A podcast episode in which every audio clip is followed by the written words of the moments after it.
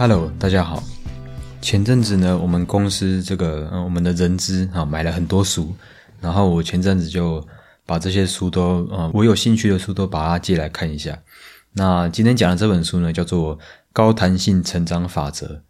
好，而且啊，之后可能会再做一集叫做呃零错误哦。这两本书都是今年出的，然后这两本书都是好像都是类似心理学家嘛。然后他们再去评估每一个人做错、犯错的的原因是什么。然后有一位就是今天做今天讲的这本书的作者，好像也是一个呃智商心理师嘛。然后他在这本书里面的很多案例都会讲到，有一些人啊，他们的自自身的盲点在什么地方，然后我们可以透过什么样的方式去改善我们自己的生活，这样子。那这本书里面主要的内容大概就是，它里面有两种心态，它在这整本书里面不断强调，就是一种是呃学习心态，另外一种是叫做呃绩效证明心态。那学习心态里面，其实我觉得它可以透过经验啊，透过这个呃训练啊啊反省这些东西来成长。毕竟啊，作者就像作者说的，他说我们的技能永远不是固定的，它永远是可以成长的。那它里面有有提到一个蛮有趣的方法，它里面叫做呃如果怎么样就怎么样的方法啊，我自己给它给它命名为 if else 的方法。呃，他讲的这两个心态啊，我觉得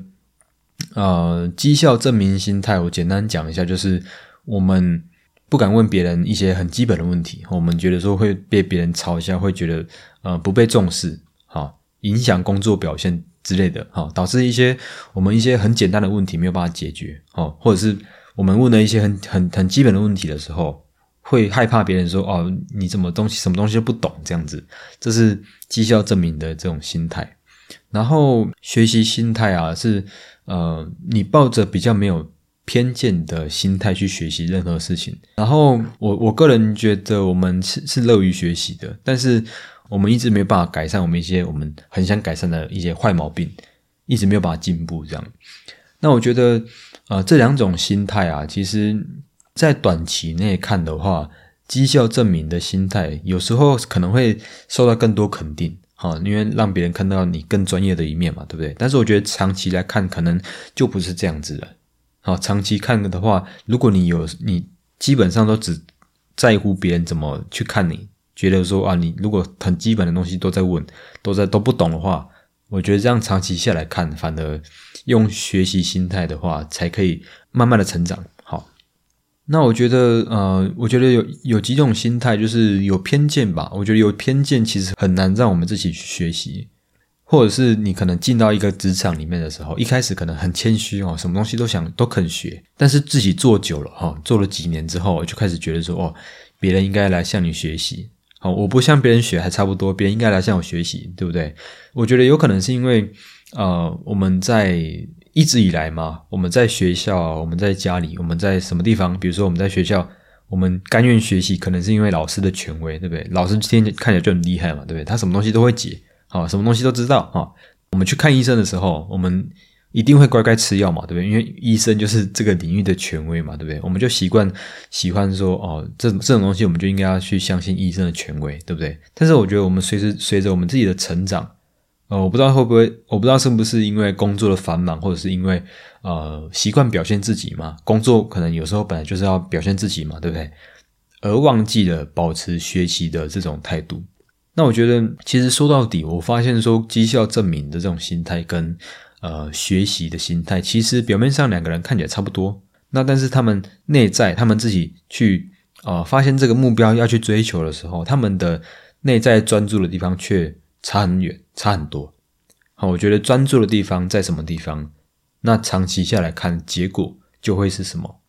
其实两种人，你你会发现两种人都很有耐心，都这个坚持不懈，哈，都非常有毅力，但是。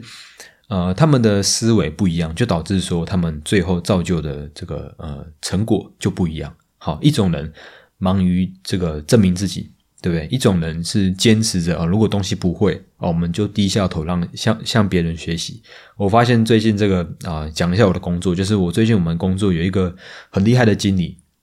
好，他是这个他有点类似顾问的这种这种角色了，只是他名字是挂经理，好，也是很大了哈。那他已经在这个呃，我先讲一下哈，我的工作是工程师哦，就是这种写 code 的那种。然后这个经理呢，他已经也是应该有也有十几年的经验了。然后他有时候他遇到他不懂的，他会像我们这些呃菜鸟问一些很基本的问题，因为他不知道哦，他也会问别人。那我觉得这样子的心态，其实啊，当你在不管你是你在很厉害还是很菜的时候，都应该保持这种心态。不是说哦，一开始就一定要让你一直伸手牌，哎，什么东西不会就直接马上来问啊？不是要这样子。我相信大家也知道什么是伸手牌，什么是什么是自己先做过努力之后，哈，再去问别人。我觉得我们如果一直保持这样这样子的心态，总觉得别人有可以学的地方，我觉得这样子是长期看下来应该要用这样子的心态。那这本书里面也讲到一个我觉得蛮认同的地方，他说。呃，像运动员一样，我们应该向运动员学习，对不对？他说，优秀的运动员是花九十九趴的时间学习，只花一趴的时间去表现。那我觉得，我们我觉得，其实，在工作上面也是很像这样子。我们是不是真的花了九十九趴的时间去学习，去呃，去工作，去做事情？那最后才花一趴的时间接受表扬，然后去呃关注结果。我觉得大家也可以去思考一下，就是我们不应该只专注在表现我们的优秀，表现优秀当然是可以啦，但是我们也要花很多的时间，不一定要九十九趴，不用那么夸张啊，不用像这个奥运的运动员这样子。好，我觉得我们也是要花更多的时间去学习这样。然后这个是它里面讲到，他花蛮多篇幅在讲心态这个方面。好，那再来呢，他讲到反思这件事情。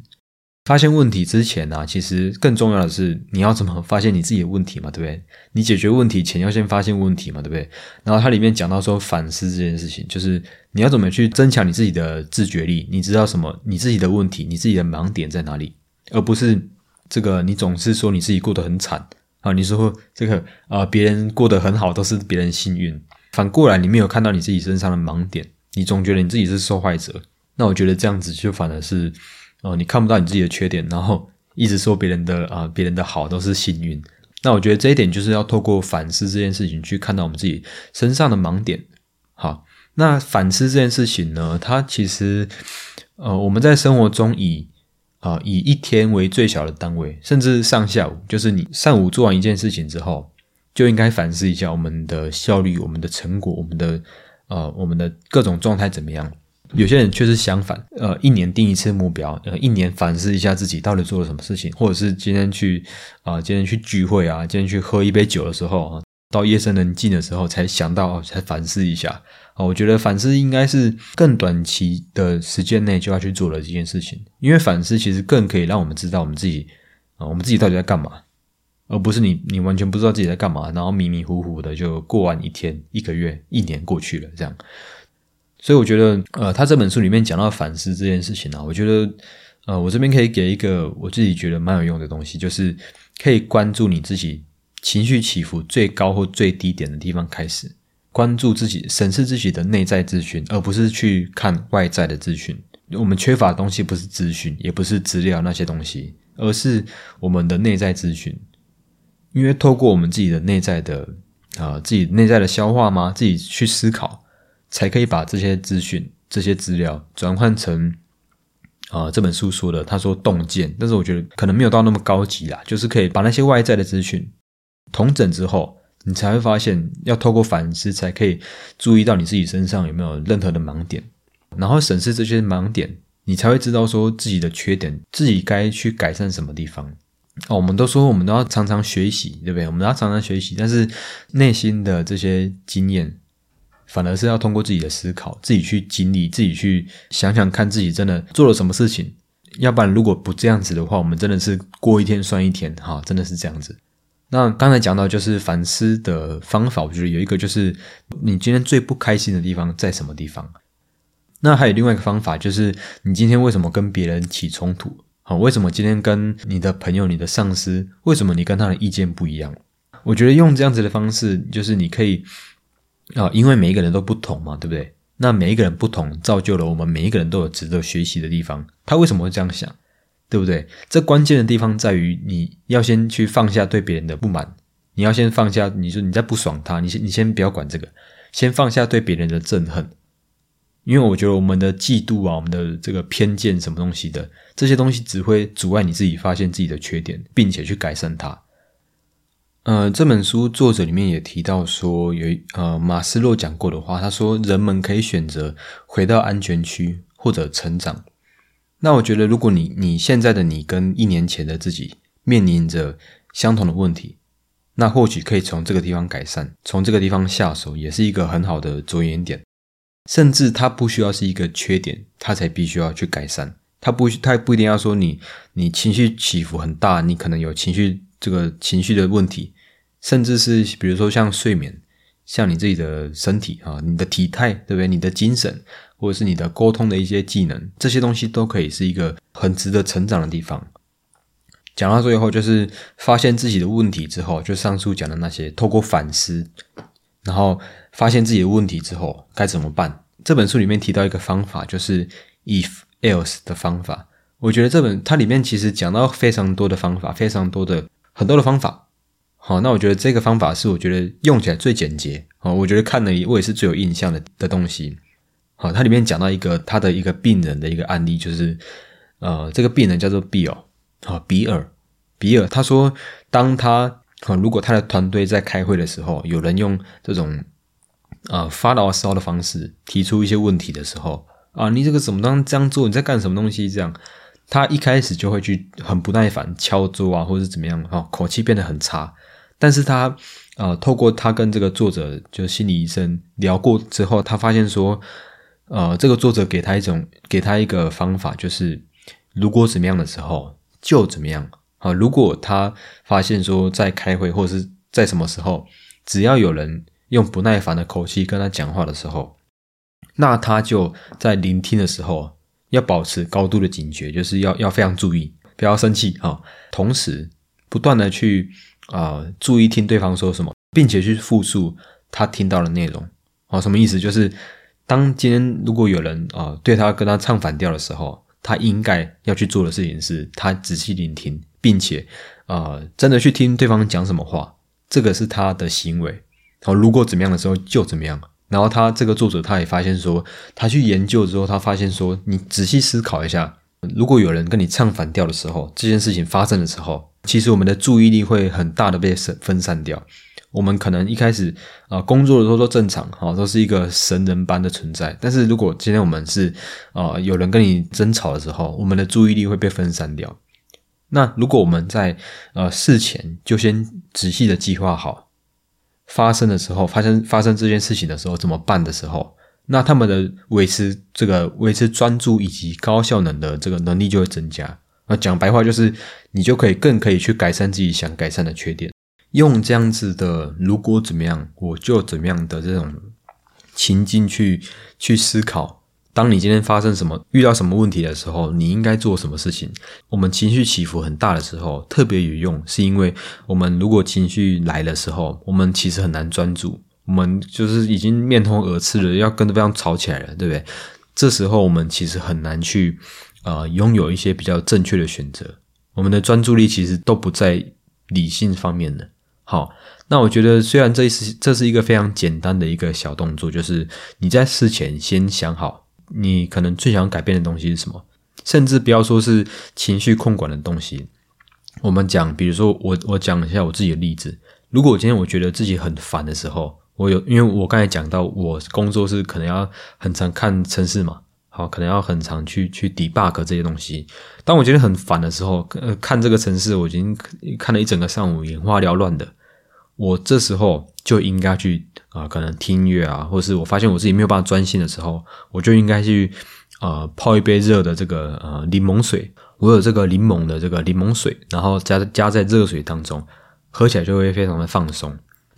那这件事情其实它不是一个很难做的事情，它就是我站起来哦去茶水间泡杯泡杯这个柠檬水，就那么简单的动作，它其实可以。很好的改善我们自己的坏习惯。事情发生之前就已经先有选择了。我们先在事情发生前，我们的情绪来临之前，我们就先做好相应的选择，以防我们在真的事情发生的时候，我们自己呃这个呃注意力很涣散的时候，还要再去做选择。这时候选择出来的的事情可能就都是错的，对不对？那我觉得不一定要在啊那么极端，就是像啊，如果跟别人发生冲突的时候，像我刚才讲到的，呃，只是一个非常简单。如果今天呃注意力没有办法集中了之后，我今天觉得很烦的时候，我就应该去做什么事情？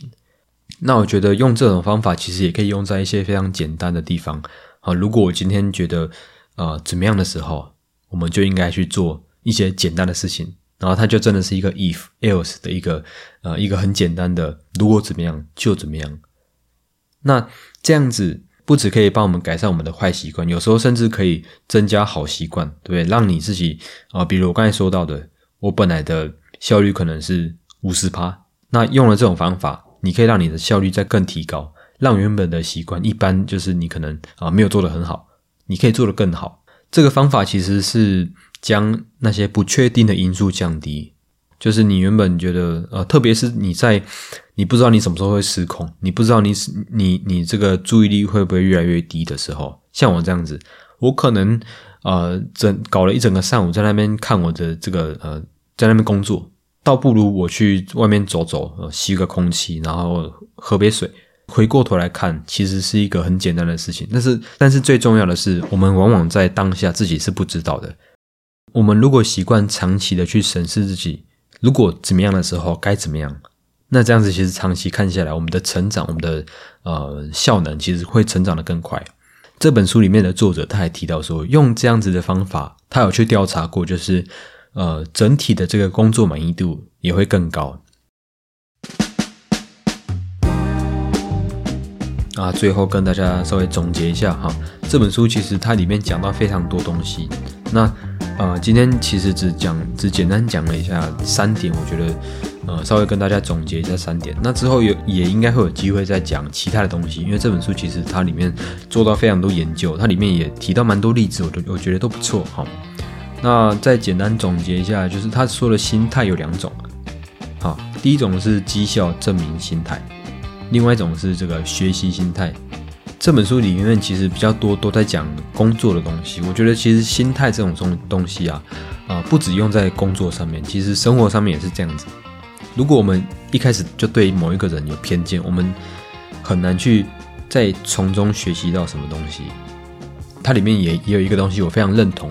那到现在我也一直在学习这样子的事情，就是他说，我们看一个运动员，我们看他们在电视上表现的时候，只看到他一趴的表现，没有看到他九十九趴的学习。那我觉得我们在工作上面可能不用那么夸张了，就是九十九趴都在学习，不用那么夸张哈，埋头苦干，对不对？我们应该要花更多的时间去成长、去学习，而不是去呃。没有花那么多时间成长，却只想要得到一趴的那个成果，在公司在生活中也不是只是只顾着去表现自己，然后隐藏自己的过错。这这个是我觉得这样这两种心态最大的不同。再来一个是这个反思这件事情。哦，我刚才讲到就是我们应该把更多的时间，把更多的精力放在内在的资讯、内在的啊自己怎么想自己的。想法上面，而不是外在的资讯，因为现在我们缺乏的其实，呃，应该不会是资讯不够多，反而是外在的资讯太多。这些资讯那么多的情况下，我觉得我们更应该专注在自己的呃内在的资讯。我们应该统整一下我们自己内在的资讯，要不然我们在发现问题之前，我们都不知道我们自己的问题在哪里，我们根本就不知道我们自己最该改善的地方是什么。好，这是我觉得反思是一个很。呃，很值得去做的事情。好，那最后一个就是这个 if else 方法，如果怎么样就怎么样。那这个方法其实不只是用在我们想要解决一些自己认为是问题的地方，这个方法其实不只是可以用来呃改善坏习惯，它甚至可以让我们的好习惯变得更好，好上加好，对不对？像是我觉得我的工作效率是。五十趴的时候，我可以透过这种方法，让我的效率慢慢的在增加。如果今天我觉得怎么样的时候，就可以怎么样。那这个东西，呃，作者会特别把这东西用在当一个人有情绪的时候，特别有用，是因为我们在情绪来临的时候，我们今天遇到一些呃突发状况的时候，特别有用，是因为我们没有办法保持太理性的思维，所以会导致很多决策做错，会导致呃错的东西越错越大。这个方法是我觉得本书里面我觉得讲的我最认同的一点，也是我觉得最有用的一点。好，那分享给大家。好了，那今天就跟大家讲到这里，我们下次见，拜拜。